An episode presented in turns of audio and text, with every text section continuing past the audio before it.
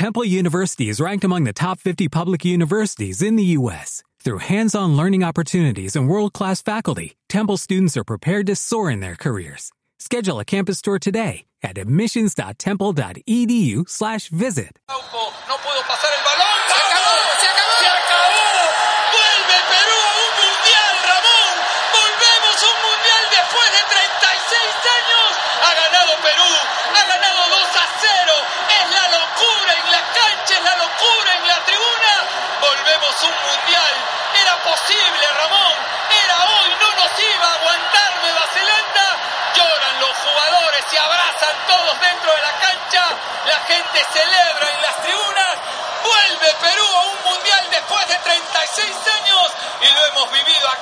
Hola, ¿qué tal amigos de fútbol y nada más? Los saluda Renato Chicasaca y el día de hoy con mis compañeros Luis Felipe Aldair Lara, Eduardo Tello y Sebastián Chapuis comentaremos sobre lo que aconteció en esta última semana de fútbol, la participación de Sporting Cristal en la Sudamericana, eh, la desastrosa, el desastroso partido de Fútbol Club Melgar eh, que concluyó en la salida de Pautazo, eh, la suspensión de Inguitareán por temas políticos de la final de la Europa League y la lista de Brasil, Argentina y la preselección de Perú para la Copa América. ¿Qué tal, compañeros? Hola muchachos, ¿cómo están? Luis Felipe, Renato, Sebastián. Sí, eh, de verdad ha sido las dos caras de la moneda esta, esta semana en la Libertadores. Por un lado, Cristal que tuvo una gran victoria, una muy buena victoria frente, frente a Unión Española de Chile. Eh, venía de perder en el campeonato nacional contra Manucci el, el, fin de semana pasado, una dura derrota, que yo pensé que iba a mellar un poco más, iba a sentir un poco más en, el camerín rimense, pero hemos visto que no, jugó un gran partido, ya lo comentaremos más adelante. También eh, la lamentable participación de, de Melgar en, en, Quito contra Universidad Católica, de verdad que es, es, es lamentable lo que ha pasado eh, eh, con el equipo, con el ex equipo de Jorge Pautazo, que ya no está, pero pero también da mucho que, para analizar y sobre todo la actitud de los jugadores, ¿no? Porque, a ver, escuchaba en televisión que hasta un 3-0 puede ser culpa de, de, de, del, técnico, pues del planteamiento técnico, pero a partir de ya de un 4, 5, 6-0 es una falta de actitud dentro del campo, pues, ¿no? Y, ya lo comentaremos todos juntos y lo trataremos de analizar. Y bueno, ¿qué tal Luis? ¿Qué nos puedes comentar sobre la, la no participación de Enguitarén en la final de Europa League? ¿Qué tal muchachos? ¿Cómo están? De verdad que sí, un tema penoso que, que una figura de la talla de, de Henry Mkhitaryan eh, no, no esté en la, en la, final de Europa League, eh, porque es un jugador importante para el, para el esquema que intenta armar eh, una Emery, sin duda alguna es una gran baja, pero son, son temas que ya escapan a, a él, a la UEFA, a la, al mismo club que es el Arsenal, que son temas políticos, que podrían hacer algo, pero corre el riesgo de, de presentarse, de, de, de ir a, a, jugar a Azerbaiyán esta final que, que viene el próximo miércoles. Eh, pero sí, es una pieza fundamental que, que, sin duda alguna el Arsenal va a sentirlo. Y bueno, Sebastián, ¿qué nos puedes comentar de la lista que dio el profesor Ricardo Gareca? La preselección para la Copa América. ¿Qué nombres deberían estar para ti? ¿Quién no? ¿Quién debería salir? ¿Quién pudo haber entrado? ¿Qué tal? ¿Qué nos puedes decir? ¿Qué tal? Buenas tardes. ¿Qué tal? Buenas. Este, en primer lugar, mmm, bueno, me pienso que debió ser su oportunidad para Andy Polar, la verdad. Pienso que ha, ha, demostrado un gran campeonato en esa apertura y bueno, lo de Graviel Cosa la verdad me dejó mucho que decir porque no estaba participando regularmente en el Colo Colo. Después hace unos programas también dije que Iván Satillán me gustaría que tuviera una oportunidad en la selección, pero lastimosamente Garreca no lo puso de cuenta. Lo que sí me gustó es el retorno de Zambrano, creo que a gritos la mayoría de los hinchas peruanos lo han estado pidiendo.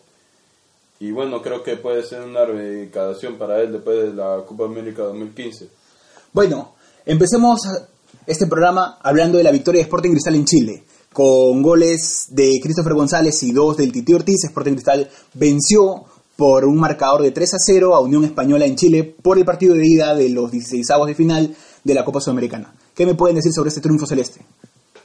Eh, bien ganado, bien ganado. Creo que le encontró la mano al equipo después ya de varias Después de todos los partidos que ha jugado eh, Cristal, eh, tanto en, el, en el torneo nacional como en, en la Copa Libertadores y ahora Sudamericana, pues no, yo creo que ya le encontró la mano. Es un acierto poner eh, de doble 5 a, a Calcaterra con Cazulo al medio. Yo creo que, que si lo ve- vemos este partido como un juego de ajedrez, empezó ganando con esas dos, eh, esas dos movidas, esas dos fichas, eh, Claudio Vivas, que, que, que Gianfranco Chávez haya sentado a Reboredo en, en la saga central también me parece un gran acierto, ¿no? En, en, en timing, Gianfranco Chávez ha, ha demostrado que está en un gran nivel eh, para hacer los cruces, para llegar a las marcas, para llegar preciso a los, a los cruces. Y por las bandas, Jair Céspedes de verdad hizo un gran partido, tuvo un ida y vuelta fantástico. Al final del partido terminó fatigado porque se corrió toda la banda. Eh, Christopher González también tuvo un ida y vuelta. En varias jugadas se le vio, se le vio corriendo toda la banda, defendiendo hasta, hasta en su propia área. Entonces yo creo que el conjunto en, en, en, en funcionó bien. Arriba eh, el mal, mal denominado Chorri Palacios, ¿no? Cristian Palacios. eh, tal vez no ocupó una función de 9, pero sí supo aprovechar los espacios para que los jugadores que venían de atrás tuvieran la oportunidad de crear chances, pues, ¿no? Y eso se refleja en los tres goles de cristal. Se jala la marca del, del primer defensa que debía salir a marcar al, al- al receptor del, balón y le permite a Ortiz hacer tres tiros al arco. Los tres fueron al arco, el primero fue Pablo y, y- y- luego aprovecha rebote Cris- Christopher González. Me parece que ya le encontró la vuelta el equipo eh, Vivas, me parece que debería seguir con este equipo. Eh, ha demostrado que, que Cristal está para competir, tal vez no a nivel de Libertadores por plantel, pero sí a nivel de Sudamericana. Y de verdad deja muy buenas sensaciones este equipo. Eh, hablando de, de- datos, no es que Unión Española es un equipo menor. En, el partido, Cristal tuvo 3 tiros de esquina contra 12 de Nueva Española. 12. O sea, hablamos que son 9 tiros de esquina más. Entonces, el equipo de Unión Española también estuvo atacando. Sin embargo, las estadísticas muestran que la posesión del balón fue más de Cristal. Eh, Cristal termina el partido con 57% de posesión de balón contra el 43% de, de Unión Española. Eso quiere decir que supo manejar mejor los momentos, supo manejar mejor del balón y, a partir de tener, de tener el balón eh, pudo, pudo generar eh, eh, situaciones si- situaciones ofensivas que, que terminaron en, los tres goles y golazos de Titi Ortiz. De verdad que después de fallar el penal en la última fecha contra Manucci, se reivindicó en, en ese partido.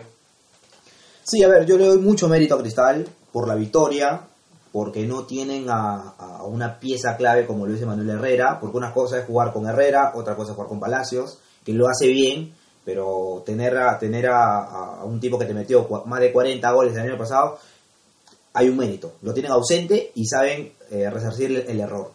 No, no el error, resarcir la ausencia de, esta pieza clave. De ahí, eh, como dice bien eh, Eduardo, lo de Calcaterra con, con Casulo eh, se complementan bien. Por ahí eh, en el ida y vuelta lo hace bien, le falta un poco. Álvarez tapó otra vez 8 por, ar- por arriba de los 7 puntos, que un arquero es, es fundamental. De ahí, a ver, Ortiz llegó a Cristal no muy convencido, no se acoplaba al, al equipo, no le, le faltaba mucha movilidad, lo situaban en posiciones que no eran las de él. Más que todo por su paso anterior en Cristal. Claro, más, bueno, más- cual más no- por su paso, más por su paso eh, en años anteriores en Sporting Cristal. Claro. Y en el partido en, en Chile vimos que se movía por la banda, se, mo- se cambiaba de banda con Christopher González, y en ese cambio de banda es el que vienen los goles y, y golazos, ¿no? Porque uno a ver, maneja, lo, maneja Crist- Cristian Ortiz maneja los dos pies, Sí. ¿no? Le pega con los dos, lo demostró, le, le hace un golazo a, esta, a este equipo chileno, y los dos son golazos, pues, ¿no? Su, su, su clásico enganche y clavarla al palo opuesto. Pero Ortiz ya venía siendo contundente de hace tiempo. No, sí, claro, déjame terminar la idea y, y entras, eh, Sebastián. Mucho mérito de Vivas, mucho mérito de Vivas porque encontró el equipo, como dice, como dice Eduardo, eh, por ahí no, no sé si el nivel para estar en Copa Libertadores es, es, eh, eh, puede ser muy alto. vemos cómo nos, cómo, nos han ido, cómo nos ha ido en los torneos internacionales, pero, pero lo hizo bien, la- un 3 a 0 contundente, meritorio, eh, y ahora vamos a ver lo, lo que pase en el partido de vuelta, ¿no? Un 3 a 0, vienes con un 3 a 0 jugar de local, yo creo que la llave tendría que, no tranquilamente, pasarla tranquilamente, pero, pero pasarla. Para mí, Cristal eh, viene mejor los partidos eliminatorios que fase de grupos, la verdad. Si bien es cierto, el año pasado también peleó de, igual a igual con Lanús, su campeón. Y hoy mismo lo ha demostrado contra la Unión Española. Lógicamente era un equipo muy inferior a, al equipo argentino y bueno, supo aprovechar mucho las singularidades que tenía Cristal, como lo hizo Ortiz, que supo aprovechar los espacios y bueno, la que tuvo que meterlos la metió y, y lógicamente que por eso que Cristal ahorita está con una amplia ventaja que se lleva a su casa. Ahora, también me pienso que Cristal puede lograr grandes cosas, pero también deb- debía mejorar unos puntos especiales. Cristal creo que pasó un mal momento después de, estar después del 1 a 0. Pienso que no lo vi muy cómodo cómo terminó el segundo tiempo. Claro, porque Unión Española atacó, siguió atacando, fue adelante, no se cerró y, complica, complica Cristal, pero, ahí es de- donde yo le doy el mérito, porque Cristal sabe salir de eso. O sea, un, equipo, un, equipo, un equipo que te ataca, te ataca, se sigue metiendo y se sigue metiendo y no sabe salir. Lo Cristal, funda- Cristal supo salir. Lo fundamental de Cristal fue aguantar el 1 a 0 el primer tiempo y después y, Y meter- encuentra eh, muy rápido el 1 0. Claro, yo- Muy y rápido, el segundo gol. Y- Eso y- fue fundamental de Cristal en como, ese partido. y como dice Sebastián, el mérito es no dejarse, digamos, marcar en los últimos minutos del primer tiempo, que es lo que siempre sufren los equipos peruanos, tanto selección como eh, clubs. Y comenzando el segundo tiempo, que no los madruguen también, porque muchas veces también los equipos peruanos sufren un gol de vestuario, ¿no? Salen y a, a- los minutos, a los pocos minutos eh, se encuentran con un gol de, rival, pero me parece que que el Titi Ortiz de verdad obviamente fue la figura descollante junto con, con, con Patricio Álvarez en el arco y sobre todo porque en la, a partir de su, de su penal errado en la última fecha se pusieron en duda muchas cuestiones técnicas de, del Titi y me parece que ahora luego de este partido las ha subsanado con creces, ¿no? Bueno, en mi caso yo creo que hubieron tres pilares fundamentales para que ese triunfo de Cristal se dé. En primer lugar, en el arco, Álvarez tuvo otra vez un buen partido, Sí. un partido redondo. Sí. Calcaterra, por la cantidad de balones que recuperó y distribuyó, fue también muy importante. Y el Titi Ortiz, con esa pegada de media distancia que tiene, eh, anteriormente ya se pudo ver contra, contra Universitario, ese golazo que marcó. Y bueno, lo importante también es que a Cristal no le convierten y ese gol que no le convierten, manteniendo la valla invicta, puede ser fundamental para el partido de vuelta. Claro, algo que yo quería añadir a lo que dice Renato, eh, es fundamental, es- siempre se dice que en, en el fútbol es fundamental tener a alguien que las meta y tener a alguien que defienda el arco.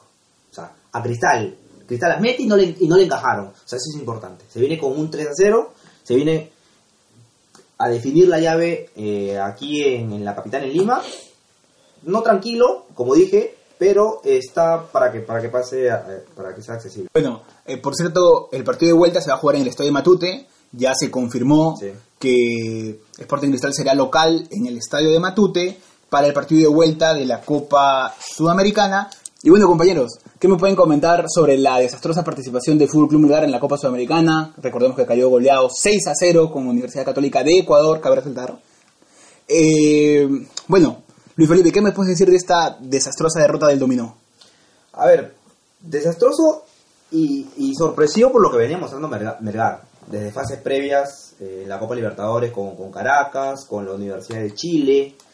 Después en fase, en, la, en la fase de grupos, eh, un partido con San Lorenzo que lo, que lo empata y hasta pudo perderlo. De ahí va a jugar con Palmeiras, también pierde, goleado. Y de ahí, si bien es cierto, gana con, le gana Junior en Colombia y tiene otros resultados, no esperábamos que, le pasara esto a Melgar, ¿no? No esperábamos que, que, que planteara tan mal el partido en, en, en Quito con la Católica. Y ahí está el resultado, pues un 6-0 categórico. Y justo Eduardo decía al inicio del programa que, que había escuchado que por ahí el 3-0 cul- culpa de- del, del, del técnico, pero ya después este después no puede ser culpa del técnico, pues o sea, si estás perdiendo 3 0, tienes que ver la manera de, de cortar, de cortar la viada del otro equipo. O sea, no, no te puedes comer, no te está bien, estás 3 a 0 o, o 2 a 0 o 4 a 0, tienes que cortar la vida del equipo, no puedes seguir que, que- no puedes que, que sigan yendo y atacando, te tienes que hacer algo, ¿no? Ahí, por ahí se ve la, la- actitud de, de Melgar. Después, eh, a ver, pocos pasajes del partido se vieron buenos de Melgar, por ahí no, no, no bien este, buenos pases, Ahora, a- a lo que a mí me parece es que, a ver, viendo el resumen del partido, ¿no? Y, y, y- Melgar empieza atacando el partido. Melgar eh, tiene varias llegadas, dos, conté dos o tres llegadas al principio del partido, tibias llegadas, pero al final eh, concretadas con un disparo al arco. eh, Terminando la muy jugada. suave, terminando, ter- claro, terminando la elaboración de la jugada, pero yo creo que aquí, lastimosamente, hay eh, protagonistas eh, que son, digamos, los principales culpables de, de, de esta derrota, ¿no? A ver, eh, Villalba y Ramos de verdad han estado tal vez en el partido más bajo que le recuerdo sobre todo a Ramos, pues, ¿no? A- en, Fue demasiado flojo. Claro, fue, fue, fue demasiado flojo en, para la marca. O- En, en los goles, Ramos salía a cubrir un espacio que no ocupaba ningún jugador del- de, la Universidad Católica de Quito. Y Villalba también, en, en el segundo o tercer gol, lo deja pasar al defensa con, con, con todas las facilidades del mundo, ¿no? Entonces me parece que no estuvo ni aplicado en la marca, no estuvo concentrado. Eh, y también hay que sumarle la tonta expulsión de, de Alexi Gómez, ¿no? O sea, yo no entiendo bajo No, no, qué, bajo qué méritos contratan a Alexi Gómez Melgar si en los últimos equipos donde ha estado o ha tenido participación no ha tenido un rendimiento constante. A ver, si yo tengo un equipo y, quiero potenciarlo, busco un jugador con rendimientos constantes o con rendimientos contrastados. Ramos no estuvo jugando en Arabia, pero tiene un rendimiento con- contrastado con la selección y, con los clubes que han jugado con anterioridad. En cambio, Alexi Gómez es un jugador díscolo, es un jugador poco profesional, es un jugador envuelto en muchos escándalos, es un jugador irregular y para que un jugador pueda, para que un equipo pueda salir adelante en base a sus jugadores, necesita jugadores que mantengan una regularidad tanto en su juego como en su vida profesional, ¿no? Es algo que Alexis Gómez no lo tiene. Entonces, a ver, sumamos la expulsión. Ya estaba, estaba con 10, ya, ya perdía, pero igual le afectó estar con 10. Villalba y Ramos que atrás, de verdad que fueron una lágrima. El medio campo de, de Melgar, a- este, Joel Sánchez como nunca estuvo desaparecido también. Ha venido jugando buenos partidos en, en la Liga 1, pero esta, esta, en esta ocasión ha estado totalmente desaparecido. Eh, entonces, esa suma de factores y sobre todo, como tú lo decías, Luis Felipe, no puede ser que 4, 5, 0 no hay un jugador que, que se ponga duro, se ponga fuerte, ¿no? Que lance un grito en la cancha a los, a los jugadores y que, y que, y que los haga reaccionar para que no sigan entrando como Pedro por su casa esto, este equipo ecuatoriano, ¿no? O sea, la, la- el desastre yo creo que ya es culpa de, de, de los jugadores más que el planteamiento de Pautazo, ¿no? Dijiste, no, dijiste, eh, da- da- un dos cosas claves, ¿no? Eh, que, que, es- que se da en este desastroso 6 a 0. Cuando Ramos y Villalba salían a atacar a- al, al delantero del- de, la Católica para que no para que no prospere la jugada, siempre dejaba un espacio y ahí filtraba un jugador. Ahí filtraban, claro. Y, y así vinieron 3-4 goles. Después, tu equipo está perdiendo 3 a 0, y estaba 3 a 0 el partido, si me equivoco, y Alexi Gómez no puede dejarse expulsar. O sea, un un- no solo Alexi Gómez, un jugador no puede dejarse expulsar cuando tu equipo está siendo goleado y de visita. Dos, previo a, previo a la expulsión, Alexi Gómez quiere hacer una rabona, quiere hacer un lujo. O sea, estás perdiendo y quieres hacer un lujo, quieres, quieres lucirte. Tienes que, tienes que soltar, tienes que hacerlo más rápido, lo más simple. Si estás perdiendo 3 a 0, busca el arco rival, no busca hacer un lujo.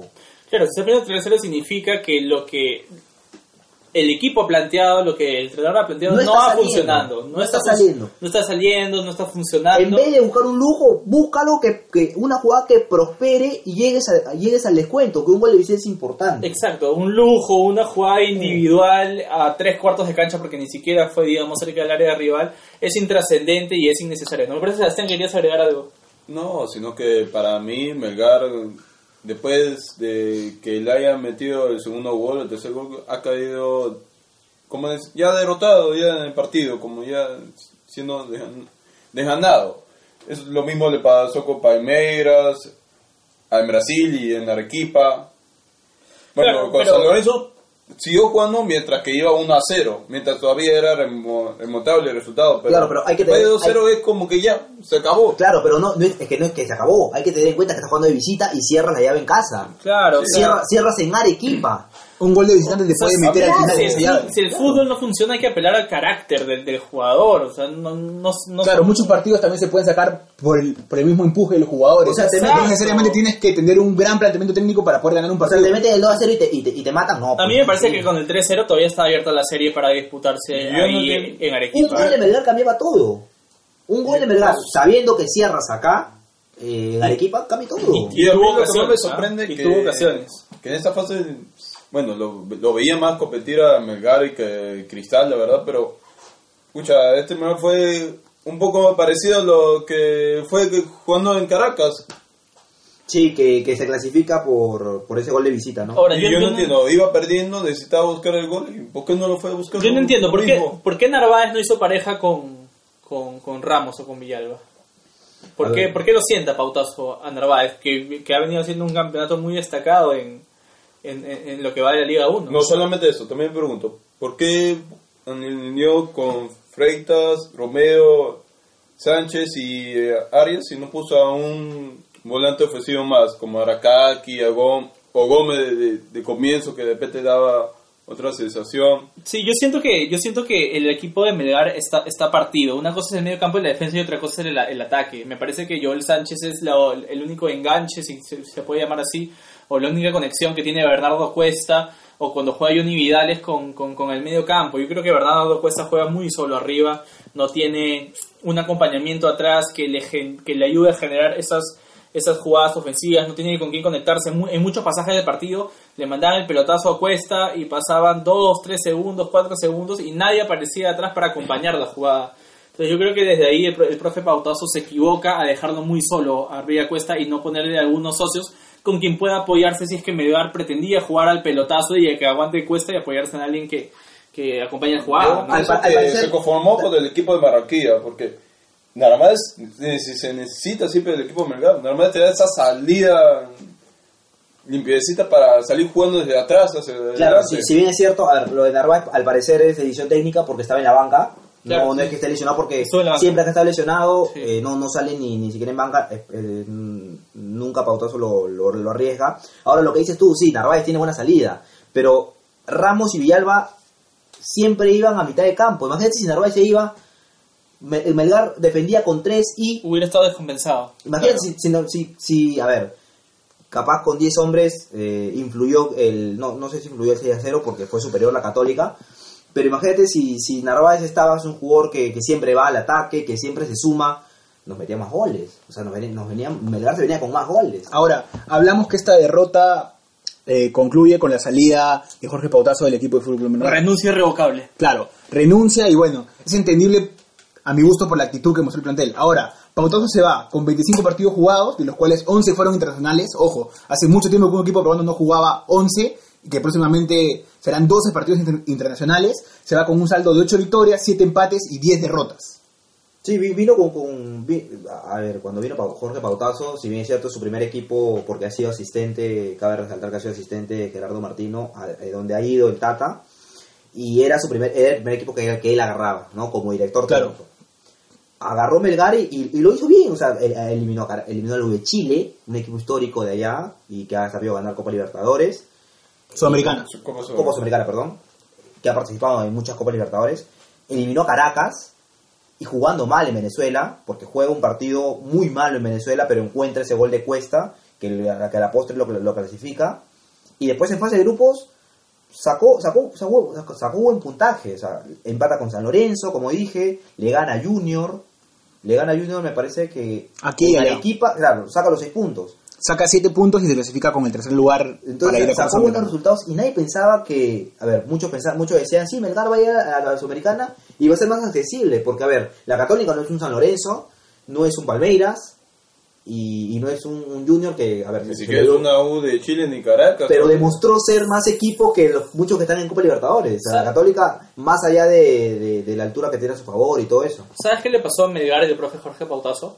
Nunca llegó a encontrar el equipo. A mí también. Sí, hace hace Yo- un rato hablábamos de que, de, que, de que tal vez Vivas ya encontró el equipo, tal vez Vivas, al margen de la ausencia de Herrera, eh, ya ha encontrado lo- los 11 que según el funcionamiento que él, que él tiene en la cabeza y según plasma en la cancha, ya le pueden dar resultado. Un, Eh, un esquema encontró Vivas. Claro. Creo que Pautazo nun- Claro, Pautoso nunca el no le llegó encontrar. a encontrar. Por ejemplo, este tema de Narváez es un jugador que jugaba bien, eh, eh, no lo pone, eh, y fue muy irregular. Por las cifras que, que tú mencionas, que son 8 victorias, 7 empates y 10 derrotas, podemos ver que ha sido un equipo muy irregular. Y esa irregula- irregularidad del equipo se, se traduce a que no ha encontrado un 11 definido que pueda expresar en el campo lo que él quiere, ¿no? Su idea de juego. Mira, para mí, para mí no, ha ten- no ha sabido armar un equipo, no ha tenido un once ide- ideal continuo. A veces veía que ponía por la, de la lateral izquierda a Mifflin o a veces a Neira,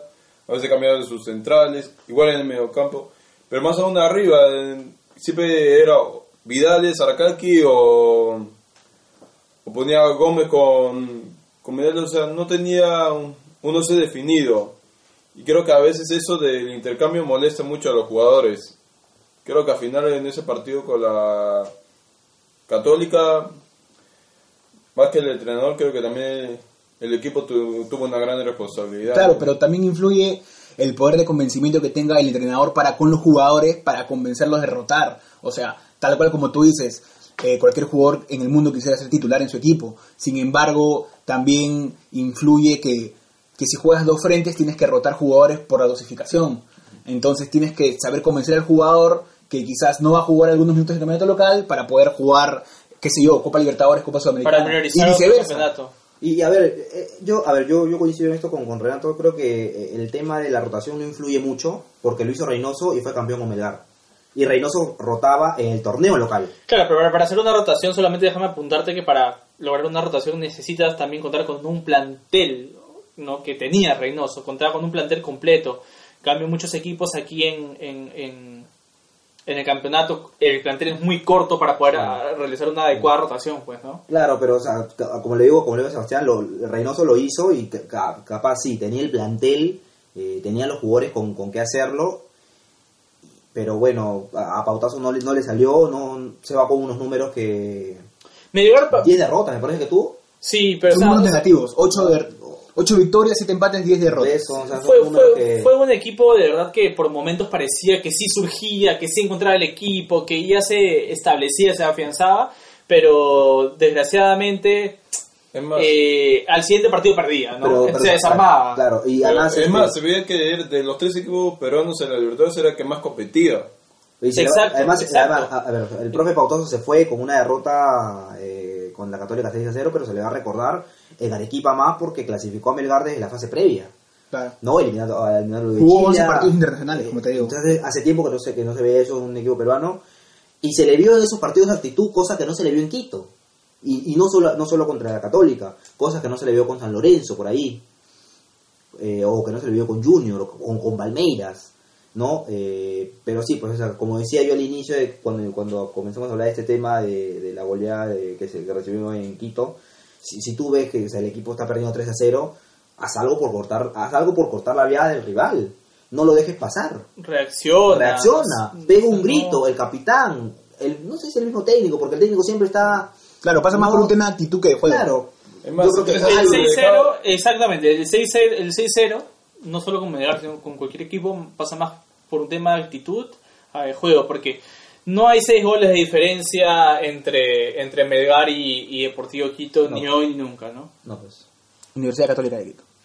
Bueno, cambiando radicalmente de tema, eh, eh, eh, bueno, la final de, Europa League se jugará el próximo miércoles en Azerbaiyán entre Arsenal y Chelsea. Bakú.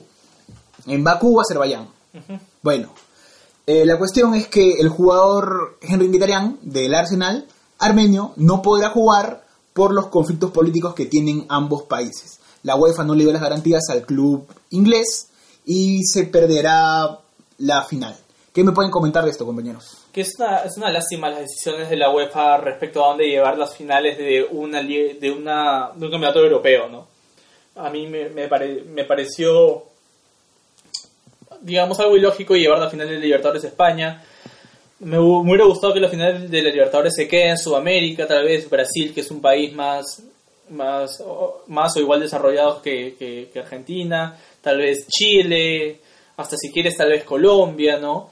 Pero llevarlo a Europa, la final de la Libertadores me pareció exagerado y que esa final de dos equipos europeos, de una Copa Europea, se juegue en un país eh, como Azerbaiyán, que está lejos de todo y que tiene problemas políticos y religiosos tan fuertes con sus vecinos, me parece sumamente eh, inadecuado por, por, por parte de la, de, la, de la UEFA, por más que quiera descentralizar, digamos, de alguna forma eh, estos campeonatos, ¿no? Y, y uno de estos casos es el caso de, de Mkhitaryan. ¿Por qué un, un deportista, por qué un deportista que no tiene injerencia política tenga que pagar de perderse Claro, una que pagar por lo que otros hacen. Un- una final, eh, claro, por lo que otros hacen y, y, y porque no, no tiene, a ver, no tiene injerencia en, en, en esos temas, o sea, el, el- Que no tiene en- nada que ver con en- lo que pase entre en- Azerbaiyán y... Mkhitaryan va a competir, Armenia. va a jugar fútbol y contra un equipo de Londres, contra un equipo inglés.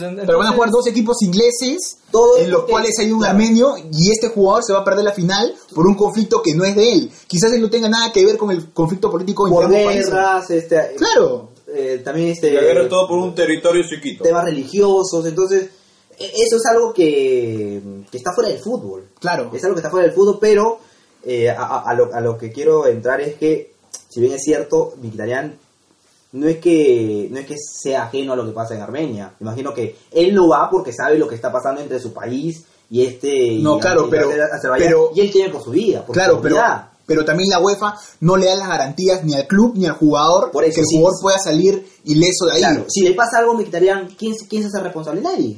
Claro. Nadie. La UEFA no le da las condiciones. ¿Qué, te- qué tiene que ir hasta FIFA? Para que, para que firmen un documento y sabes que si al jugador le pasa algo, lo, lo máximo que podrían hacer es cerrar el estadio. ¿Y eso de qué sirve? ¿De qué sirve? El, el jugador sale herido, sale, Yo. le pasa algo lugar- y que cierran el estadio y es la única solución. No, pues. En primer lugar, normalmente cuando eligen la sede ven todo en general, pues, lo que propone la ciudad que quiere ser sede de la final. Nunca vieron que iba a iba a que estaba compitiendo en el Arsenal, que iba a ser uno de los equipos favoritos a llegar a la final y que tenía un jugador armenio que si iba iba por iba a poder ocurrir estas consecuencias. ¿Por qué lo eligieron? Es mi pregunta.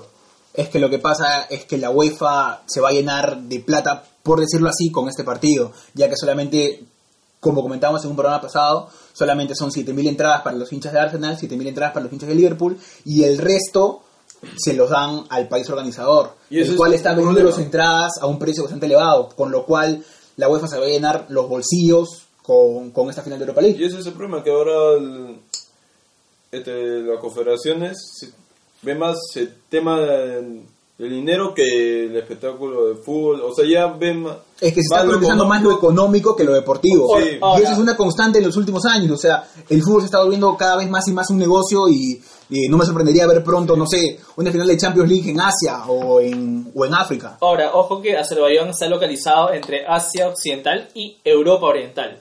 Entonces, digamos que una parte eh, pertenece a Europa y me retracto con lo que dije. Eh, sí, una parte de Azerbaiyán pertenece a Europa y sí es parte de la UEFA, pues, ¿no? Pero de todas maneras, yo creo que la UEFA no debería proponer países que están en conflictos bélicos tan radicales como, como Azerbaiyán con, con Armenia, ¿no? Es una opinión mía eh, y me, me parece que, que, que para todos el fútbol es un deporte y el deporte une, el fútbol une y, y lo que busca la FIFA eh, y lo que buscan todas las confederaciones, la FIFA, la UEFA, la Conmebol, todas las confederaciones con CACAF es el fair play, el juego, el ju- el juego Juego justo, el juego limpio y no el racismo, ¿no? Claro. Y, y digamos que este racismo, este no juego limpio se está dando eh, directamente contra Henrik en Mkhitaryan, ¿no? Que es, que es algo muy lamentable. Y contra el Arsenal. y ojo, no es la contra el Arsenal, porque lo, lo, lo media, pues, ¿no? Lo, Claro. eh, evita que tenga un jugador de calidad dentro de, de, de- de- de una final de Europa League que no es nada menor. Ojo, no es la primera, no es la primera vez que pasa. Pasó antes cuando jugaban en Dortmund que tenía que jugar un partido por fase de grupos en Azerbaiyán también, un equipo de ahí. Y que también Sí, no, tampoco pudo ir. no- tampoco no pudo ir por eso. por lo mismo, por, lo por, por temor, por, porque no había las garantías. Pero, o sea, yo vuelvo y repito, si algo le pasa, si, a ver, si Mkhitaryan decide ir, que ya dijo que no va a jugar, que no va a jugar, es más, lanzó un comunicado me parece. Sí. Eh, yo digo, si decide ir, si hubiera decidido ir a jugar, le pasa algo, queda ahí. No, no- nadie se hace cargo. Sí, pues, Lo no- la única solución eh, que interven- intervendría FIFA o no sé, la UEFA, ¿qué sería? Cerrar el estadio y no pasa nada más. Y, que, y queda ahí. Entonces por eso yo creo que Mkhitaryan toma la, la- decisión correcta de, no ir a jugar. Como dice Eduardo, es una final de Europa League que todo mundo la quiere jugar, que todo quiere, que todos quieren verla, pero, pero primero está su, su seguridad, primero está él como persona. Solo para ponerlo en contexto, la final de la Europa League se juega el 29 de mayo. Se juega el 29 de mayo en Bakú, Azerbaiyán. Bueno, es lamentable que los temas políticos se mezclen con el ámbito futbolístico y que no podamos disfrutar una final en, en una condición de igualdad de ambos. Pero bueno, siguiendo con los temas, hablemos ahora un poquito de la lista que dio Argentina para la Copa América, en las cuales eh, tiene como novedades que dejó afuera a Icardi, dejó fuera al Piti Martínez y como novedades en la lista tenemos que, que va Matías Suárez y que va eh, jugador del América Guido Rodríguez. ¿Qué me pueden decir de la lista argentina, compañeros? A mí me parece que Icardi se... No, tal vez sí, tal vez sí, se bu- buscó, no, no quiero decir buscó esta des- desconvocatoria, digamos, para, para la Copa América, pero según la coyuntura que venía viviendo en el Inter de Milan, que sí la buscó porque Wanda Nara es su, es su representante, eh, hizo que, que Lionel Scaloni no, no se decida por él, ¿no? Él no viene jugando en el Inter porque por unas declaraciones que tuvo su representante Wanda Nara eh, en, en tema eh, a- al negociar su, su renovación, Con, el, con el conjunto de Milán eh, tuvo también un entredicho con el ex técnico Spalletti entonces todo eso sumaron para que Icardi pierda el puesto. Ahora el Lautaro Martínez, que está convocado por, por Argentina, es, es el titular en el Inter. Entonces a mí me pareció que Icardi en el momento en que... En que a mí me, parece mal que una persona eh, no profesional, porque sabemos que Wanda Nara no es profesional, eh, asuma lo, su carrera como representante. Yo creo que ahí ha, ha- ha ha- podido perder muchas oportunidades de tal vez trasladarse a un mejor equipo eh, que- de la élite que no sea el Inter. Y a partir de ahí de los entredichos que se generaron entre Wanda Nara, Spalletti y la y la, la misma gente del Inter hicieron que pierda la titularidad, hicieron que pierda la regularidad, el puesto y al final Scaloni que en verdad todos los técnicos que me parece que han asumido eh, después de de, ¿Sabela? de Sabela, gracias Renato, en, en Argentina ya llegan con la soga al cuello, pues, ¿no? Porque se le exige resultados, se le exige clasificación al mundial, Ganar se le lo que juega. buen papel mundial, exacto, se le exige ganar lo, lo que juega. Y Scaloni con la soga al cuello, como lo estoy mencionando, me parece que no se va a arriesgar por un jugador que por más que sea bueno, contrastado, no tenga ritmo, como si, por ejemplo, Agüero, que se quedó un gol de ser goleador de la Premier por debajo de Salah, Mané y Mané. y Aubameyang, Aubameyang. pues, ¿no? Ahora, hablando un poquito de lo que dices, en la gran mayoría de futbolistas que recién empiezan, digo, eh, siempre los manejan sus familiares, sea su padre, sea su esposa, sea su madre, y muchas veces por esta No, inexperiencia... pues si recién o- empiezan, no, no, claro. no tienen esposa, ¿no? No, está bien, pero, o sea, yo lo digo por, La mamá, la mamá. por los futbolistas en general. Claro. Y muchas veces por inexperiencia o por lo poco profesionales que son, se dejan llevar por algunos contratos, contratos, perdón, piden más sueldo y esto perjudica muchas veces al jugador, como, como en este caso le pasa con la esposa de Icardi. Bueno, hablando un poco más de la lista argentina, ha llevado a Armani como arquero, ha llevado a Andrada como arquero y creo que me estoy pasando un nombre, A Marquesín del América. a Marquesín. Para ti, Luis Felipe, ¿quién debería ser el arquero titular de la selección argentina? A ver, el- en el Mundial taparon Armani y Caballero. Hoy Caballero no está, Claro. ¿no? Taparon Armani y Caballero. Eh. Hoy está Andrada, que está en un buen momento. Marquesín también está tapando en América. Y a, Eh, a un campeón de América como Armani. Y está, está Armani. Sin duda alguna está Armani, que lo hizo bien. Más allá de que los goles que le hizo Francia y todo eso, Y ahora el último partido con cuando eliminan a River de la, de la Copa de la Superliga también hizo un partido con Tucumán. con Tucumán, el partido que, que se come tres, tuvo una mala actuación también. En Tucumán. Claro, en Tucumán, sí. Entonces, este, si eh, se sube el momento, debería tapar Andrada. Vamos a ver si Scaloni se, se inclina por él o por Armani, que también lo, lo llevó a los, a los amistosos. Yo, yo, yo seguiría con, con Armani, yo no lo cambio. Ya viene de jugar el Mundial. eh, Con Sampaoli. Es- Con la creo que es más de confianza. ya tuvo, ya, ya, ya siente cuánto pesa ponerse la camiseta argentina, que, y por el momento que vive la selección, que es un fierro caliente, no cualquiera se pone la camiseta y, y puede dar buenas actuaciones. A mí me parece que no desentonó en el Mundial cuando le tocó jugar a No, no, Armani. no lo hizo mal. Entonces, sí, yo, yo le daría la 1 de la Argentina Armani. Ahora, Cerrados. eh, Pablo Dybala regresa a la selección. Para ti, Sebastián, ¿Dybala debería jugar en el mismo 11 junto con Messi? ¿O deberías sacarlo y tenerlo como un revulsivo, como una primera pieza de recambio? Y que Dybala te puede fusionar en varias, en varias situaciones. Te puede mirar mucho como falso 9 o por la... Claro, pero teniendo, teniendo un Sergio Agüero, que ya sabemos que va a ser el nuevo titular de la selección Y un argentina. Lautaro Martínez, eh, suplente de Agüero. Yo un Matías Suárez que está com- como un tercer delantero ahí. Para ti, ¿Dybala debería estar en el 11 o no? Podría ser porque... No, ¿debería o no? Una respuesta sí. Es- es sencillo, Sebastián. O sea, ¿es o no es? ¿Es Agüero o es, o es Agüero o Lautaro? Yo no, yo no. Yo, antes, mientras va pensando su respuesta, para mí no. Para mí debería jugar con tres arriba, querían ser por el momento en el que han jugado esta temporada, por el momento futbolístico que atraviesan, para mí debería- deberían jugar, y por como se conocen, Di María, Agüero y Messi arriba. Sí, es la titular de adelante. Yo, yo juego Para con mí esos tres tres, son los inamovibles. Sí, Para mí es un yo- cuadro yo también 3-3 pondría- fijo. Yo también lo pondría a ellos. Y a mí, a, a mí me parece que, bueno, obviamente de, de, de centrocampista no, no, no va a poder jugar, de volante no va a poder jugar eh, Dybala. Yo No. lo mando a la banca a, Li- a Dybala y, y a Lautaro. Es que si Scaloni juega 4-3-3, no encaja Dybala. Porque No, Dybala, claro. es, Dybala es un 10. Sí, Sí, Dybala flota, juega, juega en la posición flota. de Messi Claro, y Di claro. María está acostumbrado a jugar a la izquierda. Si Dybala no. jugaría 4-2-3-1, sería distinto. Dybala parte del medio, Claro. del medio o a la Claro, derecha, pero no, no es de jugar de izquierda. En cambio Di María sí por por por coyuntura, Por ambas bandas. Por coyuntura de los equipos en los que ha estado, él se ha desempeñado por ambas bandas, sobre todo por la izquierda, entonces me parece que se acomodaría Es un gran a- jugador. Es Ah, un no, gran sí, jugador. claro, Es un gran claro. Bueno, entonces, Sebastián, ¿para ti Dybala debería ser titular o no? No, creo que mejor sería como una pieza de recambio ofensiva. Ahora, en el medio campo, para ti, Eduardo, ¿cuál debería ser el medio campo titular de esa selección de Scaloni? Eh, a ver, tenemos a Lo Celso.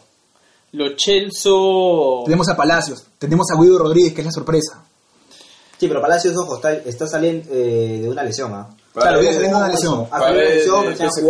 eh, Ah, tenemos a Paredes del A PSG. Paredes del PSG también, claro. Eh, yo pondría a Lo Celso con Paredes y... Qué difícil, ¿ah? Es más fácil armar la selección de Argentina adelante que atrás, de verdad. Por ahora Lo Celso y Paredes pondría yo. ¿Tú, Renato? ¿Cuál sería Bueno, tu yo volante? pongo a Palacios, a Lo Celso como, como interior y a Paredes por el otro lado. 4-3-3. Y, y no llamó a Vanega, ¿no? No. No, no llamaba Vanega. No llamó a Vanega, que ha hecho una temporada regular con el Sevilla. No me pareció mala, pero al menos regular. Ahora, estamos todos de acuerdo en que Tagliafico va a ser el, titu- el titular en el lateral izquierdo, ¿no? Ah, no, no hay duda. De hecho, Sí, Est- De Estaríamos, hecho, sí. estaríamos A ver, todos locos. Si, si no ya- fuera. si- si llama a Casco, Casco es el número 23.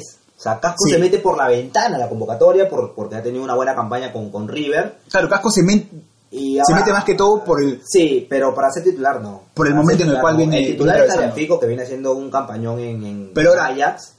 Y eso Ahora recordemos que no Milton. Casco eh, es derecho, o sea que puede jugar también por la otra banda. No, pero a quien más confianza le tiene por esa banda es a Sarabia. Bueno, o sea, también. Casco no ha estado en las convocatorias anteriores de Scaloni. Y Sarabia viene continuamente estando eh, en la lista de que, que siempre da Lionel Scaloni. Entonces, yo creo que va Sarabia y, y. Ahora, la pregunta sería, eh, yo creo que el tema más delicado, porque digamos, la- la las fichas pri- principales para la volante ya están jugadas en Argentina, ¿no? Los Chelsea, Paredes, ¿no? Palacios. Yo creo que el tema más delicado de Argentina y en lo que se le está sufriendo en todos los campeonatos que ha jugado ha sido la defensa. ¿Quiénes serían los dos centrales y el lateral derecho eh, que debería poner Scaloni? El mí- lateral izquierdo no lo comento porque sabemos que Tagliafico después lo ha hecho en Ajax esta temporada de fijo, ¿no? A mí me gustaría de centrales Otamendi y Funes Mori. Yo creo que el, que el titular fijo en la central es Otamendi. Y eso, pero no han ido jugando, ojo. ¿ah? Sí, pero la, sí, bien. pero por la experiencia y por y bueno, por lo que le puede aportar a la selección, yo creo que es una pieza fundamental en este esquema. Yo creo- Ahora, ahora la cuestión es quién la acompaña. Yo creo que si el fútbol es en momentos deberíamos basarnos tal vez en, en otras opciones que, que, que- tengan mayor recorrido, porque es tan poco el tiempo que ha jugado también esa temporada con Guardiola que está buscando equipo. O sea, eh, imagínate, Sí. es más o menos lo que le ha pasado a Marco Rojo durante todas las eliminatorias pasadas, la- la- el Mundial. Que siempre venía sin continuidad, sin ritmo. Igualito que Sergio Romero, pero en el arco, ¿no? Entonces, no sé qué les parece.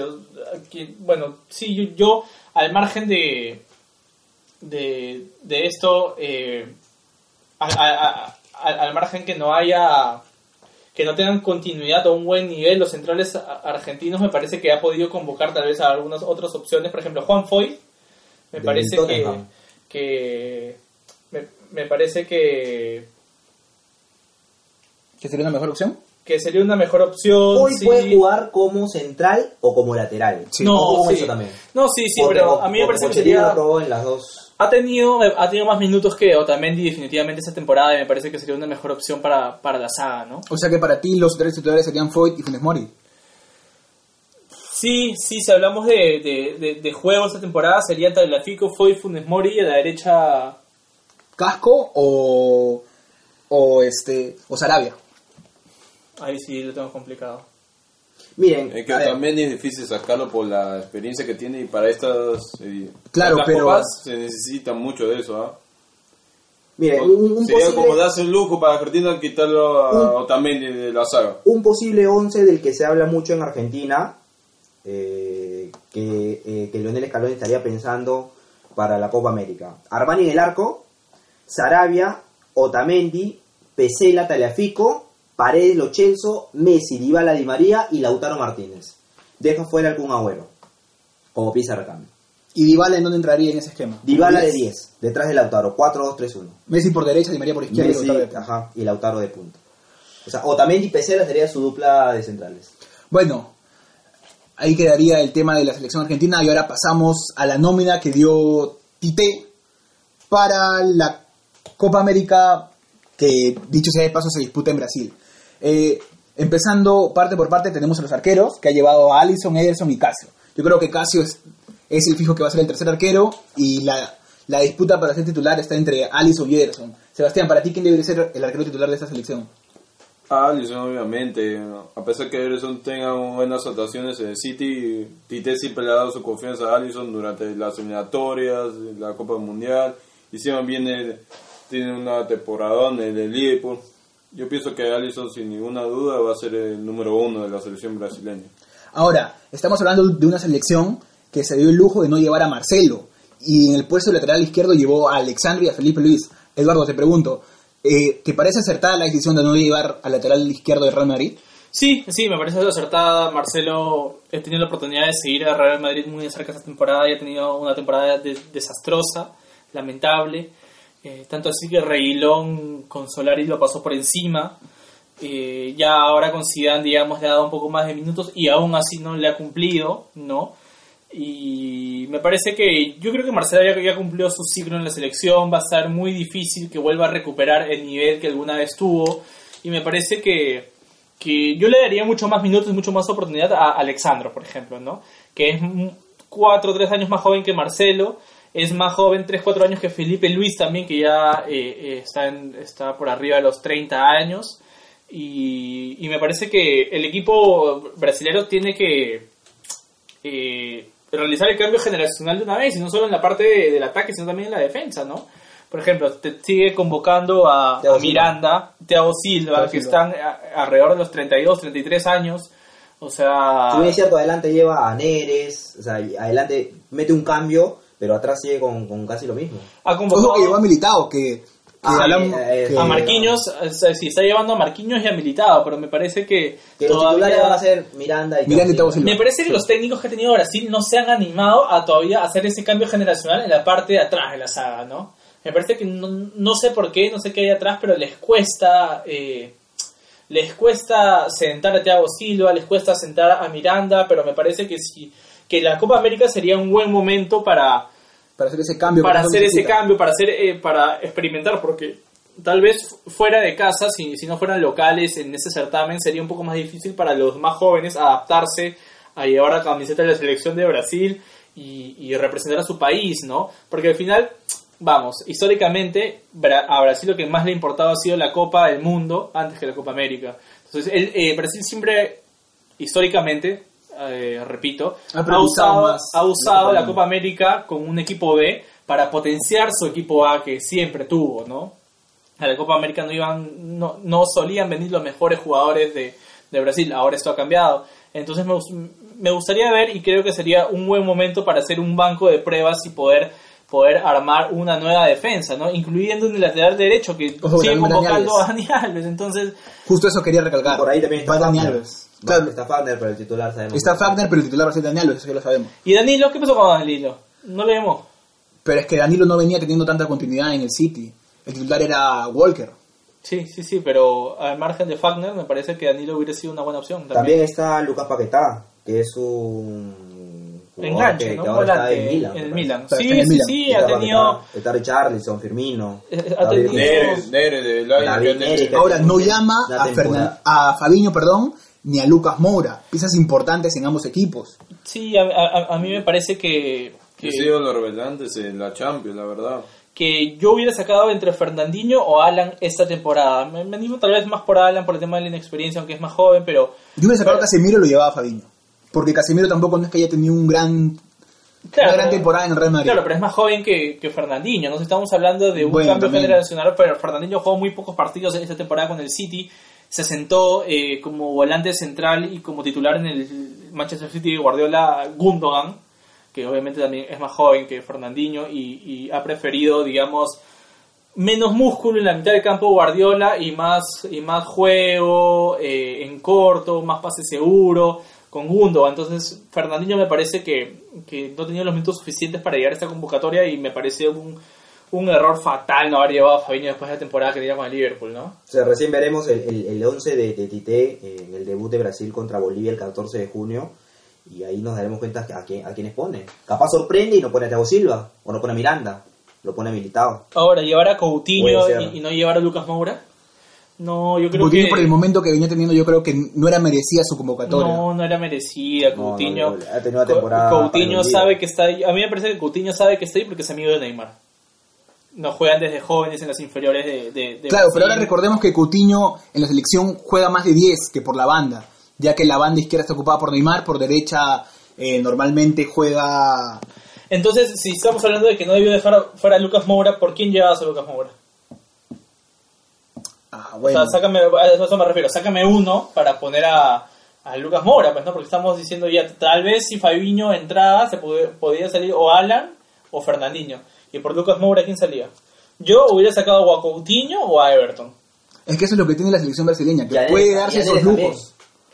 No, yo creo que Neres lo... A ver, si, si, si Es que Neres por, trata- por el momento que venía teniendo en el. Ajax, O sea, y a la vez Coutinho por, por la temporada que tuvo no merecía estar en la selección. Claro, o sea, por eso, por eso yo digo, yo a Neres no lo saco. Yo hubiera sacado o a Coutinho o a Everton. No sería puesto por puesto. Pero No, no sería puesto por opuesto, Claro. pero, pero por, por un tema de momentos, ¿no? Por un tema de momentos yo creo que Coutinho no merecía esta convocatoria. Aparte, los jugadores de Brasil en ataque son bastante polifuncionales, te pueden jugar en cualquiera de las zonas de ataque. Pero se puede dar el lujo, mira a qué gente ha dejado afuera. Como no se puede dar el lujo nuestra querida y amada selección peruana, que bueno, también sacó su lista provisional por el momento, aún no... Aún no... No a la lista 23, Gabriel. Claro, no, no da la lista oficial de 23. Y bueno, eh, tenemos cuatro arqueros, Pedro Galese, Carlos Cáceda, José Carvalho y el Pato Álvarez. Yo creo que ya está cerrado que, que van a ir los tres que fueron al Mundial, pero bueno, la duda va más que todo en la saga central. Para ustedes, ¿quiénes, quiénes deberían ser los cuatro que van a ir a la Copa América? A mí me gustaría que sea Zambrano, Santamaría, Araujo Y y Abraham. Abraham. ¿Y los titulares quiénes serían? Araujo, Yo pienso que a, a Zambrano no debían darle su oportunidad de ser titular, la verdad. Viene jugando muy, muy bien en Basilea. Se ve que ya no, ya no viene con ese mismo temperamento que estaba. No, es que a ver, Lo han eh, expulsado, eh, eh, ojo, la claro, última es que, fecha a ver, lo es que expulsaron. hay, hay que tener en cuenta esto, que si Zambrano viene, no va a venir a lo mismo. Zambrano tiene que acoplarse al grupo que está. O sea, bajar del avión y a Videna. nadie que me voy acá, me voy a... No, no, no. no. Si viene para eso, mejor que no venga. O sea, el profesor Gareca cuando... eh, Es lo que cuando esperamos, pero no sabemos si vaya a suceder. O sea, No, es que si viene, si, es que si va a venir a lo mismo para, para que se suba, Pero es o sea, que- tiene que sumarse al grupo que está. No me quiero salir del tema, pero es lo mismo que le pasó a Medgar con, con Alexi Gómez, ¿no? O sea, cuando Medgar contrata a Alexi Gómez dice, no, Alexi Gómez tiene que venir, a estar con el grupo, nada de salir del aeropuerto, como tú dices, a entrenar y de entrenar a su casa, y ya vemos lo que, lo que ha estado haciendo en Arequipa, ¿no? Entonces, no, claro, pero en este caso es un club, ¿no? O sea, no, no es tan rígido como la selección o como los parámetros que puso el profesor Ricardo Gareca. pero yo, o sea, yo ¿no? creo que, si Cuando eres- hizo el cambio dijo, yo creo que si eres profesional, tienes que ser profesional en lo que hagas. Ah, en claro, club, pero- pero- en, pero selección, en, en tu vida familiar, o sea, un profesional Claro. no es profesional a veces, o donde sí es cierto, ¿no? Un profesional es profesional siempre. claro, pero hay una línea que se sigue en la selección. A partir del cambio, hay una línea que se sigue en la selección. Del avión a Viena, ¿no? A concentración, juegas el partido y vuelves a, y vuelves a concentrar. O sea, no, no, hay, no hay otra. A eso tendría que sumarse Zambrano. Si está dispuesto a eso, Zambrano siempre ha sido un jugador importante para la selección. Eh, pero él, él- él solo, como los que ya no están, a ver, valga la redundancia, se sacaron solo de la selección. Nadie lo sacó. Se sacaron solos de la selección por las malas actitudes que tenían eh, cuando, se perdía, cuando se perdía cada partido o, o cuando se- no se podía sacar buenos resultados. Ahora, eh, pongo sobre, sobre la mesa esta duda. Horacio Calcaterra y Cristian Benavente, ¿merecería ser convocados a la selección? Parte por parte, vamos primero por lo de, por lo de Calcaterra. ¿Merecería ser convocado? No. No. A ¿Por mí me parece que está un peldaño abajo de, de, de los demás ver, Calcaterra eh, jugadores de elección Sí. que tienen que compiten directamente con él y Sí, aparte eh, tiene ya un entendi los demás jugadores tienen un entendimiento entre ellos mismos por la cantidad de partidos jugados en la selección, ¿no? A ver, lo de Calcaterra pasa por lo que dice Eduardo, ¿no? Juega, eh, se, se- se mueve en una posición en la que está muy poblada en la selección. Está Cartagena, está aquí, lleno por los titulares, está Tapia, está Yotun, Yotun. está, Calca- está Cartagena, Aquino. está Aquino. Entonces ahí está muy poblado. No tendría lugar Calcaterra. No tendría, y, y es donde se desempeña mejor. A ver, si el profesor decide llevar, si, Gareca, si Ricardo Gareca decide llevarlo para ponerlo por la banda, no es una posición en la que, en la que él se desempeña de la mejor manera. O sea, estaría ocupando un puesto que, eh, que no es el de él y quitando la oportunidad a, a alguien que sí pueda hacerlo mejor por esa banda. O sea, es un puesto que está, de- está, eh, que está bien protegido. Y ahora, sobre lo de Cristian Benavente, ¿ustedes creen que al final Ricardo Gareca se va a animar y lo llamará? No. Es que yo creo que realmente sacó de la selección a Alianza de Egipto y en más de una oportunidad el profesor Ricardo Gareca en conferencia de prensa lo dijo, ¿no? Que él no estaba de acuerdo con, con que los jugadores se vayan a, a lugares, por llamarlo de manera, exóticos, eh, Arabia, Egipto, eh, no sé, otro lugar puede ser China. Y no viene jugando, ¿ah? es, es más, Y, no viene y- jugando. y no está jugando en Egipto, o sea, Es más. se, se va a perder allá y encima no juega. Es más, si no supo convencer cuando tenía un, un gran campañón con, eh, en Bélgica y no pudo ir al Mundial, pienso que menos lo va a lograr eh, ahorita que no viene jugando en Egipto todavía. Y sobre Quevedo, ¿qué me pueden decir? No, tampoco, o sea, es un o sea, jugador para pensar en futuro, la verdad. A ver, Gareca no, no, ha, no ha cambiado los equipos que lleva a las competencias internacionales de una manera muy Sí, drástica. no ha movido mucho. No ha movido mucho, tal vez donde más movió fue en la Copa América Centenario en 2016 para, para ver con qué contaba para las eliminatorias. Pero no ha movido mucho. A ver, te lo digo rápido, lo que, lo que creo que para mí van a quedar son más o menos dos, dos propuestas, salvo los arqueros. ¿no? O sea, solo los arqueros, que son tres. Yo creo que los, los tres arqueros, como tú mencionaste, está cerrado. Sí. Eh, Ahora en la saga sería Zambrano, eh, Santa María, Abraham y Araujo. Ahora que me puedo pensar, tal vez no esté cerrado. Tengo cuatro arqueros, ¿ah? Tengo a Galese, tengo a Patricio Álvarez, tengo a Carvalho y tengo a Cáceres. Pero Yo- la lógica de que el profesor Ricardo Gareca no movió mucho, tendría que llevar a los tres que siempre han estado. Pero Sí. ojo que, que menos ha recibido goles en los últimos partidos es el Pato Álvarez. Ya, Ya, yo, te, pero- pongo- yo te pongo sobre la mesa esto. ¿Ya? Pero es que el arquero no, siempre tiene la culpa no, de los goles no, no, claro, claro, claro, está bien, está bien. El, este, el profesor Ricardo Gareca lleva a Patricio Álvarez, que no es un buen arquero, lo está haciendo muy bien. Primer partido con Venezuela, perdemos. ¿A quién se le va a echar la culpa?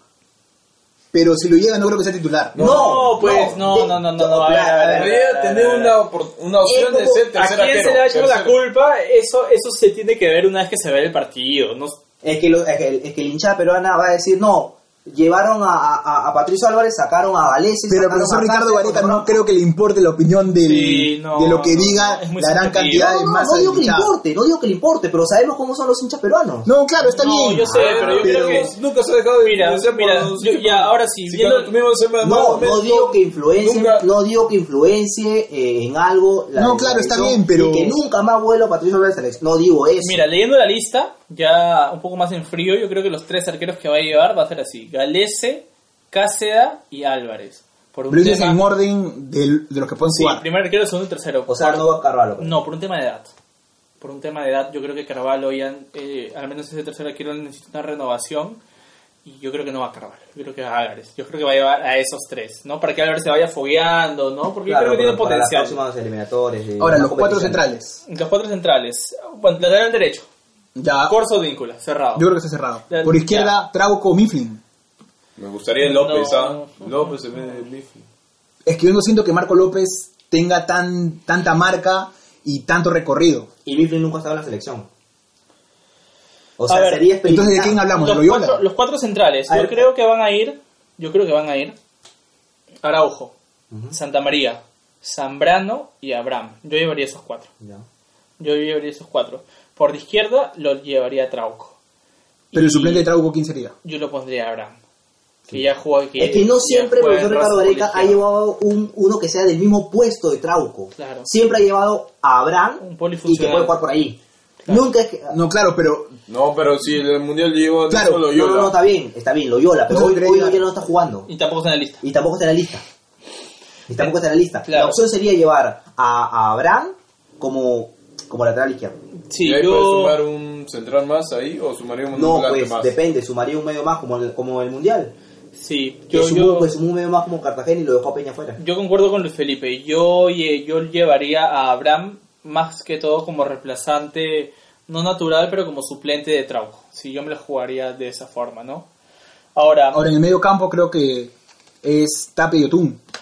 Tapia y Otún, Y Aquino. sí. Y Aquino. No, claro, pero si hablamos de los titulares, Tape y Otún y el primer cambio Aquino. Sí.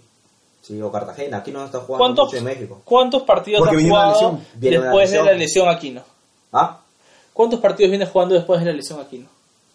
No mucho. Al León, menos 10. León, León ha jugado poco. León ha jugado... Al men- menos de 10 partidos. Sí, Sí, no, menos de 10 partidos. fácil. O sea, no viene con ritmo. Esta decisión, por ejemplo, va a estar complicada. Y ¿no? Cartagena llegaría a la Copa América con ritmo. Claro. A ver, yo al medio llevaría a Yotun, llevaría a Tapia, a, son los fijos. a Sí. Eso es lo Cartagena, que estamos de acuerdo. a Cartagena Ya. también lo llevo. Y yo creo que el, el cuarto ahí al medio se podría disputar entre el Chaca Arias y eh, Aquino. Yo creo que entre ellos dos eh, Ojo, podría... ojo. O sea que también- Bayón quedaría fuera. Sí, sí. Para mí Bayón no vuelve a la selección eh, porque en el, eh, eh, fue uno de los jugadores que salió en el corte. Claro, fue uno de los jugadores que. Y sería claro, pero, retroceder, sería, a ver, sería retroceder pero en ese corte con la también vuelta, salió Víncula, sí, también sí, salió Farfán. con la vuelta de Zambrano y con la vuelta de Bayón sería retroceder. Pero son los que sí debería, a ver, me, me retracto, sí debería estar Bayón por el momento que tiene en Chile. Te- Pero, te- pero es que es que si es que se habla de un corte está bien. Haces un corte, pero ese corte regresó a Víncula, regresó Ya, Farfán. pero, que- Pero ellos, eh, pero ellos tuvieron... y la hablando previamente con ellos, pero- está bien. no, Claro, pero claro, Víncula pero, a comenzó a jugar. Claro, Ah, los demás no. a jugar, Los demás no comenzaron a jugar. O sea, yo, creo Bayón que, está jugando. yo creo que el regreso de los jugadores, yo creo que el regreso de los jugadores que, que Gareca decidió apartar en su momento, el regreso se debió a que esos jugadores manifestaron públicamente Ajá. su intención de que el profesor Gareca cuente con ellos. Y sin ir muy lejos, quiero comentar una anécdota de, de Carlos Zambrano, el día que juega Perú-Alemania. eh, después del partido, Zambrano está en la tribuna y después del partido, Zambrano los baja a los camarines, entra, conversa rápidamente con Ricardo y le dice, profe, yo quiero estar acá, cuente conmigo, ¿no? Sale de los camarines, lo entrevista Michael Zucker y le dice, ¿no? Si yo entro al camarín, he dicho a mis compañeros y le he dicho al profe que quiero que, que me vea, que, quiero que él sepa que puede contar conmigo para unas futuras convocatorias, que yo quiero yo estoy involucrado en el proyecto y- y quiero seguir contando para la selección, ¿no? Cosa que tal vez Bayón no ha tenido desde que salió a la Universidad de Concepción. No digo que su nivel no sea correcto porque está jugando en Chile, que es una liga más competitiva que la nuestra. No digo que no esté haciendo buenas presentaciones. Está jugando, o sea, Bayón está con regularidad en Chile. Pero tal vez, tal vez digo, no ha mostrado esa esa comunicación pública, ese manifiesto público de querer estar en la selección, pues, ¿no? Porque muchos de los que salieron en ese corte no, no han vuelto. Porque a Gareca No le gusta eso. ¿ah? Salvo Advíncula que volvió a jugar y se le vio, y Farfán, eh, que comenzaron a jugar, porque eso es lo que pide el profesor Ricardo Gareca, que jueguen y que estén bien físicamente, pero más que, que tengan continuidad en su, en su club, que, que, que encajen 10 partidos seguidos, y eso lo tuvieron Advíncula, que se fue, si no me equivoco, a Rosario, a Newell's, y comenzó a jugar, y lo de Farfán, que también fue a Rusia, En y, Rusia, y claro. con, con la, con la edad que tiene, y, y hacía goles, y jugaba de jugaba de, de lateral, hacía el ida y vuelta, entonces se vio algo ahí y, y volvieron. Pero a lo que yo iba a ir con, con el mediocampo, para, para, para volver a, a los, a los que irían en, en el mediocampo de Perú, Edison Flores también puede jugar ahí al medio. El, el profesor Ricardo Varela lo, lo, lo probaba ahí. Sí, pero no es una posición que se la acomode No, tanto. no, no, no es una posición que se la acomode, pero dentro del, par- dentro del partido, se le- no, sí está jugando en México. Ah, ha- ha- ha completado- a la pero, izquierda. pero se va, se Ah, va de claro. México. No, es- entonces a lo que me refiero es que está jugando a la izquierda en México, no, al- Ah, no al sí, medio sí, sí. como digamos 6 o 5. No, No, no, pero está Flores jugando por la banda Por la banda. claro. No, no, sí, sí, o sea, claro, si tú, refieres, si, si- si tú te refieres al medio con un 4-2-3-1, claro, yo creo que puede jugar a la izquierda. Yo, yo estaba hablando más que todo de los puestos del el por- 5 y el 6. Por Tapia. O sea, tú hablas de 6. Ajá, de 6. Lo No se la acomoda complicado. porque siempre que ha jugado ahí pierde. ahí, sí. Yo creo sí, que por se YouTube más que todo, si es que en caso llegaría Por el por ahí. pase, ¿no? Es que, es que- Ajá, es que por si tú lo a Yotun, perderemos el primer pase. Pero es que Flores Tapia no- sería... Tapia no te da el primer pase. No, Ya, claro, pero... selecciona a Yotun. No, no lo saques. Si selecciona a Yotun. Tendría que ir aquí no Cartagena. ¿Por Yotun? No, yo no estoy de Es que- acuerdo. es que- yo lo es que pondría a aquí- Flores. Es que, Cacatero claro. puede ser una opción de ahí. ¿no? Ni aquí no. No, no, no. O sea, centrémonos, centrémonos en los cuatro. Lo que pasa es que Cartagena, y aquí no son de marca. Claro. O sea, son de marca fijo. Claro. Yotun no. es el mixto. Sí, no te dan el primer pase, ninguno de esos. Entonces yo, mencionado. yo por eso, es- yo por eso No, podría... es que a ver, ninguno te dé el- el- ese primer pase que tiene Yotun para Paolo. Claro, son más de marca. El Chaca Arias, Son más de recuperar, de ir al Aquí piso. no, claro. O sea, Yotun va al piso y entrega. Es más un mixto. por A- aquí, aquí no tú no lo vas a hacer, hacer, eso. Aquí únicos no, va al piso y... Pero dependerías en ese caso este, el primer pase de Trauco. Que Trauco manda el También, baldazo Guerrero. También, también. Los cinco distribuidores acá son este Calcaterra, Yotun y Pucha Flores si lo metes un poco más para costado. Y ¿Que Chaca Calca- Arias. Calcaterra hace lo mismo que Yotun? No, pues. Calcaterra no, Calcaterra no tiene la misma función que Yotun. O sea, O sea, tiene pase, pero, Es- es pero, que- pero Me no... refiero a que tiene más, o sea que elabora más, no es tanto de no, marca claro. como, como lo es Tapia. Es más un mixto Calcaterra, pero, pero no, no tiene las mismas características que Yotun. Y adelante de ellos yo creo que va a llevar a Polo, a Pablo Hurtado, Carrillo, Flores y Farfán. Flores, Cueva, Y Farfán. Cueva y Farfán. Yo creo que esos van a ser delante de ellos los, los que va a llevar el, el Dos por puesto prácticamente.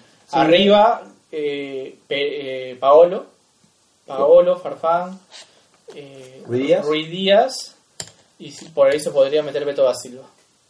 Sí, que, Por ahí que volvió a jugar y creo que está lesionado, me parece. Ya está, en, está entrenando en Viena. Eh, pero sí, sí, también sería Beto da Silva que, que siempre ha Claro, estado, pero con siempre todo- en la mira. Yo pienso que Hurtado podía Pero a ver, si habla- pero a ver, si hablamos de Hurtado, No, no quiero regresar, pero no hemos mencionado ese tema. Yo saco a Ramos. Yo no lo llevo a Ramos. Yo. Yo. ah. No, No sé qué va a decir. Gareco. Yo no llevo no a claro, Ramos. pero, pero los cuatro centrales que hemos nombrado ambos, creo que ninguno mencionó a Ramos. Sí, de verdad que la temporada ha sido desastrosa. Yo creo que Además, ya, ya cumplió su de no ciclo. jugar en Arabia, estuvo parado, si bien es cierto se entrena, pero no es lo mismo. A ver, pero, pero para recapitular, hablamos que Flores juega por izquierda, Ajá, Farfán o Cueva de 10. Farfán. Ya, Farfán Farfán. de 10. Carrillo por derecha. Ya, como reemplazantes tenemos a Polo, eh, Cueva y, y Hurtado. Hurtado. Y Hurtado. Entonces nos sobrarían solamente dos posiciones para el 9, que serían Polo Guerrero y Ruiz Díaz. Entonces Beto da Silva no entraría. Sí, Claro, claro. O sea, o sea, a ver. Estamos hablando que nos vamos a llevar un reemplazante natural y que de esos cuatro centrales uno va a pasar a jugar Ajá. lateral derecho. Ahí, Por sumaría, ahí sumarías un punto ahí más. po- podría Entonces, sumar en un este punto- caso, un punto más. Por eso, eh, por eso me refería que yo sumaría a Beto da Silva porque, digamos, Ruiz Díaz, Beto da Silva puede ser la banda, Ruiz Díaz no. Es que, a ver, hoy, hoy un puesto natural de Trauco, hay nombres, hay nombres, porque está Mifflin, está Santillán, que, que podrían ser, pero uno que tú le digas, oye, ¿quién es el suplente de Trauco? Nadie te dice quién es. No hay, no hay. no hay. Entonces, entonces ahí, como dice Eduardo, sumaría a un delantero y sería Beto da Silva. Ahora, yo creo que que tal vez, tal vez, no sé, no sé lo que piense el profe Gareca, pero ¿ustedes creen que Beto da Silva pueda pelear ese puesto, digamos, ese hipotético mm, puesto número 23 eh, con Christopher González? Porque también está en lista. Sí, pero yo creo Me que gustaría más que le den su oportunidad a Sánchez que González. ¿A Sánchez? ¿A Sánchez? A Joel. Joel. Ah, Ah. Joel Sánchez. Nos agarró primero. Bueno, pero ha tenido también un- no, no, no ha tenido una temporada tan, tan buena. Ha sido irregular, y yo pienso que. González Si bien es cierto, la Copa América es un torneo corto y, y estando, eh, estando en Viena, en los partidos amistosos, se le puede probar. Y en un torneo corto se ve eh, el engranaje tener el con la Copa América de Chile. ¿ah? No, no, claro que sí, claro que sí, es una opción, es una opción. Y con lo de González yo pienso que aún no se apta del todo con, con su nuevo equipo que es Sporting Cristal, que si bien es cierto viene de una lesión, eh, pero recién poco a poco está entrando en luz titular, eh, creo que recién lleva 3-4 partidos como, como titular. Sí. Así que no creo que sea una opción tan viable para el profesor Ricardo Gareca. Pero bueno, eso ha sido todo por el día de hoy. Muchas gracias por escucharnos una vez más. Y recuerden, esto es fútbol y nada más. Sintonícenos. Hasta luego.